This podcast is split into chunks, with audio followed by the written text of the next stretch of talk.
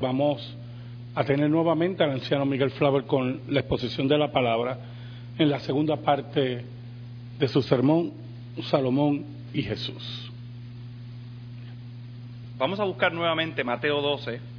Vamos a leer nuevamente los versículos del 38 al 42. Dice así la palabra del Señor. Entonces respondieron algunos de los escribas y los fariseos diciendo, Maestro, deseamos ver de ti señal. Él respondió y les dijo, la generación mala y adúltera demanda señal, pero señal no le será dada sino la señal del profeta Jonás. Porque como estuvo Jonás en el vientre del gran pez tres días y tres noches, así estará el Hijo del Hombre en el corazón de la tierra tres días y tres noches. Los hombres de Nínive se levantarán en el juicio contra esta generación y la condenarán, porque ellos se arrepintieron a la predicación de Jonás. Y he aquí más que Jonás en este lugar.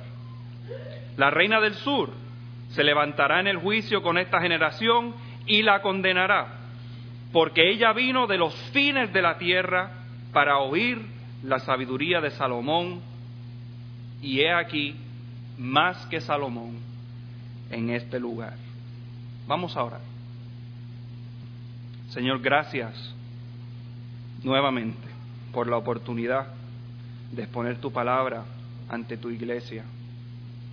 Señor, permíteme, permíteme hacer un buen trabajo. Señor, yo no me merezco estar aquí. Perdona mis pecados. Y Señor, te suplico que esta congregación no escuche mis palabras, sino que escuche tu palabra. Llega a nuestros corazones, Señor, mediante tu palabra. Que tu espíritu se mueva en nosotros para que podamos entenderla. En el nombre de Jesús te pedimos estas cosas. Amén. Nosotros estamos acostumbrados muy acostumbrados a ver las influencias del cristianismo donde quiera que vayamos. Podemos ir desde Canadá hasta la Patagonia, desde Escocia hasta Siberia, podemos cruzar el Sahara, llegar hasta Sudáfrica, y en todos estos lugares, hermanos, podemos ver influencias patentes del cristianismo. E independientemente de lo que pensemos, ¿verdad?, sobre las políticas de los europeos en la era del descubrimiento y en la época colonial, lo cierto es que el cristianismo se regó por todo el mundo con esas influencias. Hombres y mujeres valientes entregaron sus vidas y sus posesiones para ir a proclamar el Evangelio a países que nunca habían escuchado de Jesús. Y yo he estado en iglesias en Alemania, en Francia, en México, en España, obviamente. He estado en iglesias en muchos estados de los Estados Unidos. Y en todas se proclama y se adora al único Dios verdadero y a su Hijo Jesucristo. Incluso en países donde el cristianismo está prohibido, hay iglesias subterráneas nuestra denominación, dicho sea de paso, tiene misioneros en algunos de esos países. Y muchas veces nos vamos de vacaciones a otros países y vemos las marcas del cristianismo por todos lados. Y no lo pensamos dos veces. Estamos acostumbrados a eso. Pero quiero que se imaginen por un momento una época cuando el único lugar en todo el planeta Tierra en que se podía adorar al Dios verdadero era un puntito de tierra entre la costa este del Mediterráneo y los grandes desiertos de Arabia. El único lugar en todo el planeta Tierra donde se podían ver y escuchar las influencias del cristianismo que en ese tiempo obviamente no se llamaba así, era en un reino joven y pequeño que se llamaba Israel. Y el único sitio en todo el mundo donde se podía estar en la presencia del Dios vivo era en una especie de tienda fabricada con telas y madera que los israelitas llamaban tabernáculo. Allí Dios había decidido establecer su pacto con este pueblo de Israel y dice la Biblia que Dios habitaba en medio de su pueblo y Él era el Dios de ellos.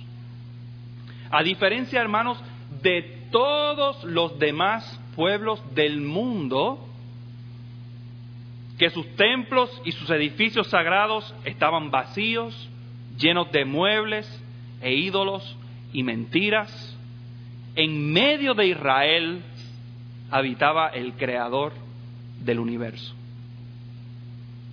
Ahora, la semana pasada habíamos hablado de cómo Dios no le permitió a David construir el templo porque era un hombre de guerra, acostumbrado a la violencia. Y Dios le da ese privilegio a Salomón. Y hermanos, Salomón vuelca todo su ser en esa obra, todo su ingenio, todo su conocimiento, todo su arte, toda su poesía, Él la derrama en la construcción del templo. ¿Y qué templo, hermanos? Yo les invito, no vamos a tomar el tiempo ahora, pero yo les invito a leer Primera de Reyes 6 para que perciban un poco de, la majestuosidad y la, y la gloria de este templo. Salomón buscó los mejores artesanos del mundo conocido, buscó las maderas más preciosas, más caras, las más aromáticas, no reparó en gastos, juntó oro, plata, bronce y otros metales preciosos, hermanos, en cantidades que se nos hace difícil aún hoy en día imaginar. Forró todo el edificio por dentro con madera de cedro y de ciprés y luego mandó a forrar la madera con oro. Debe haber sido algo increíble de ver ese templo. Sin embargo, con todo lo grandioso y magnífico que era ese templo, Salomón estaba claro en su teología. Él sabía que un simple edificio de piedra no podía contener la grandeza de Dios. Mire cómo dice Salomón. Pero, ¿es verdad que Dios morará sobre la tierra? He aquí que los cielos, los cielos de los cielos, no te pueden contener. ¿Cuánto menos esta casa que yo he edificado. Él mismo reconocía que el templo que él había construido no podía contener al Dios que lo llena todo en todo, como dice Pablo. Y también estaba claro con relación al propósito del templo. Y era para que todos los pueblos de la tierra sepan que Jehová es Dios y no hay otro. El templo era el único medio por el cual hombres y mujeres arrepentidos podían acercarse a Dios y obtener perdón de sus pecados. Allí estaba la presencia de Dios, allí estaba la ley de Dios, allí se establecía el centro de la adoración al único Dios verdadero. Los que escuchaban a Jesús cuando declaró esas palabras, he aquí más que Salomón en este lugar, lo más seguro, hermanos, que pensaron, pero ¿qué le pasa a este tipo? Está loco. Salomón, que fue el hombre más rico de la tierra, Salomón que edificó el templo más glorioso de todos los tiempos, y este que no tiene ni casa propia, que, que nació no se sabe dónde, en un establo. Me voy a correr el riesgo aquí de ser un poquito anticlimático, pero, pero creo que no, creo que no. Escuchen las palabras del autor de Hebreos. Porque no entró Cristo en el santuario hecho de mano, figura del verdadero, sino en el cielo mismo, para presentarse ahora por nosotros ante Dios Jesús no entró en cualquier lugar santísimo hecho por hombres, Él no entró en un templo como el de Salomón, Él no entró en un templo hecho por hombres para interceder por nosotros. Él subió, hermanos, al mismo cielo, al trono de Dios, a la presencia de Dios mismo para abogar por ti y para abogar por mí y por todos sus escogidos. Allí donde los ángeles no cesan de alabar y de cantar, santo, santo, santo. Ya no necesitamos un templo de piedra, hermanos. Ya no necesitamos un templo de madera que simbolice la presencia de Dios. ¿Por qué? Porque en Cristo habita corporalmente toda la plenitud de la deidad, hermanos. En Cristo ya no necesitamos un templo visible. Jesús es el templo donde su pueblo adora. Para tener comunión con Dios, tienes que pasar por el mediador que es Cristo. El camino a Dios ya no es un templo de piedra y de madera en Jerusalén. Jesús dijo, yo soy el camino a Dios, yo soy la verdad de Dios y yo soy la vida que habita en Dios. Nadie viene al Padre si no es por mí. Jesús construyó un nuevo templo glorioso y eterno mediante su muerte, su resurrección y la unión de su pueblo a Él mismo. Ahora la iglesia de Jesucristo, hermanos, la iglesia invisible, el cuerpo de nuestro Señor Jesucristo, la novia del Hijo de Dios, es el templo vivo de Dios. Dios mora en nosotros. Aquí, ahora mismo, hermanos, Dios el Padre y Dios el Hijo están presentes en la persona de Dios el Espíritu Santo, el consolador. ¿No te estremece esa verdad?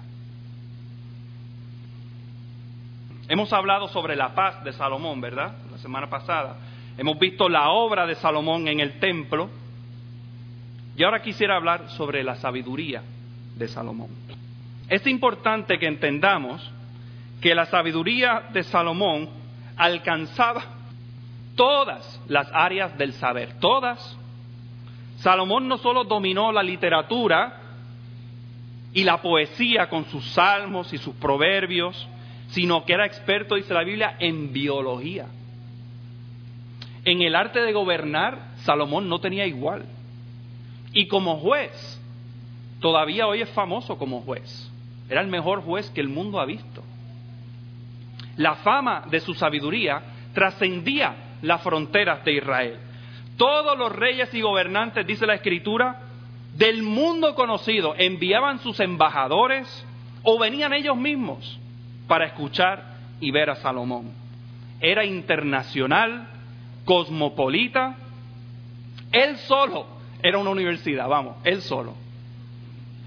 Y la reina de Saba, que fue una que decidió viajar a Israel para ver y escuchar este fenómeno, ¿verdad? Con sus propios sentidos, hermanos, lo que vio no lo podía creer. Miren cómo ella le dice a Salomón. Dice, verdad es lo que oí en mi tierra de tus cosas y de tu sabiduría, pero yo no lo creía. Hasta que he venido y mis ojos han visto que ni aún se me dijo la mitad. Es mayor tu sabiduría y bien que la fama que yo he oído. Todo lo que le habían dicho se quedaba corto, hermanos, de la realidad de ver y escuchar a Salomón. La Biblia dice que Salomón pudo contestarle todas sus preguntas. Todo lo que ella tenía en su corazón, todas las dudas, las interrogantes que ella tenía, él se las contestó. Y no había tema ni asunto, hermanos, que Salomón no dominara. Ahora, hay un detalle aquí que no quiero que se nos escape. En Primera Reyes 10, versículo 1, dice, oyendo la reina de Saba la fama que Salomón había alcanzado por el nombre de Jehová, vino a probarle con preguntas difíciles. Ahora, esa frase por el nombre de Jehová me llamó mucho la atención. Y lo que nos está diciendo el autor de este libro es que la fama de Salomón, la sabiduría de Salomón, tenía su base, tenía su esencia y su razón de ser en el nombre de Jehová. Salomón proclamaba el nombre del único Dios verdadero a todo el mundo. La cátedra de Salomón, podríamos decir, era el nombre de Jehová. Cuando Salomón disertaba sobre todas las áreas del saber, proclamaba al Creador de todas las cosas. Proclamaba las grandes hazañas que Dios había realizado con su pueblo. Predicaba sobre el pacto que Dios había hecho con Adán, con Noé, con Abraham, con Moisés y aún con su padre David. Predicaba que iba a venir un mensajero de parte de Dios que iba a bregar con este problema del pecado. Hablaba del éxodo, hablaba de cómo Dios había dividido el mar rojo y también el río Jordán. Relataba la conquista de Canaán y de cómo Dios había derribado los muros de Jericó como si eso fueran dominos. No más seguro no, no dijo domino, ¿verdad? Pero yo, yo me imagino, yo me imagino a Salomón en persona, ¿verdad?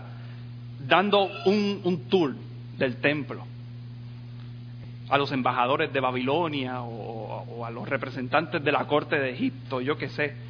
Y yo me lo imagino allí enseñando y proclamando mediante todas las figuras del templo la única religión verdadera y la única forma en que el ser humano puede acercarse a Dios. Proclamaba cómo Dios había mandado a su pueblo que le adorara y que el único Dios verdadero el único medio de salvación era allí. ¿Ustedes se imaginan eso?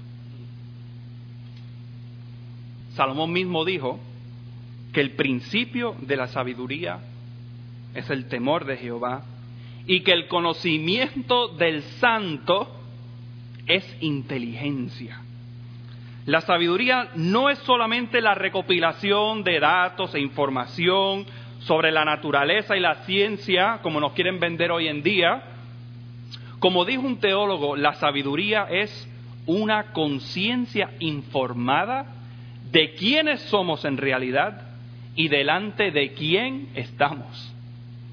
Fuera de Dios, adquirir conocimiento no tiene sentido. Hermano Salomón habrá sido el hombre más sabio de todos los tiempos. Sin embargo, hermanos, en Jesús, en Jesús están escondidos todos los tesoros de la sabiduría y del conocimiento. Qué grande es la Biblia. Miren qué interesante. Salomón habrá sido un rey muy inteligente y erudito, pero Jesús es poder de Dios y sabiduría de Dios. Jesús, como vimos la semana pasada, no solo nos da la paz que necesitamos, el descanso de nuestras almas, ¿verdad? Sino que también Él nos invita a que aprendamos de Él. Él nos dice, aprended de mí que soy manso y humilde de corazón. Jesús no nos llama a adquirir conocimiento y sabiduría per se. Jesús nos llama a que lo conozcamos a Él él es la sabiduría en persona. Él es la fuente de todo conocimiento, la conclusión de toda ciencia, la respuesta a toda pregunta. ¿Y por qué es que Jesús puede hacer esta declaración?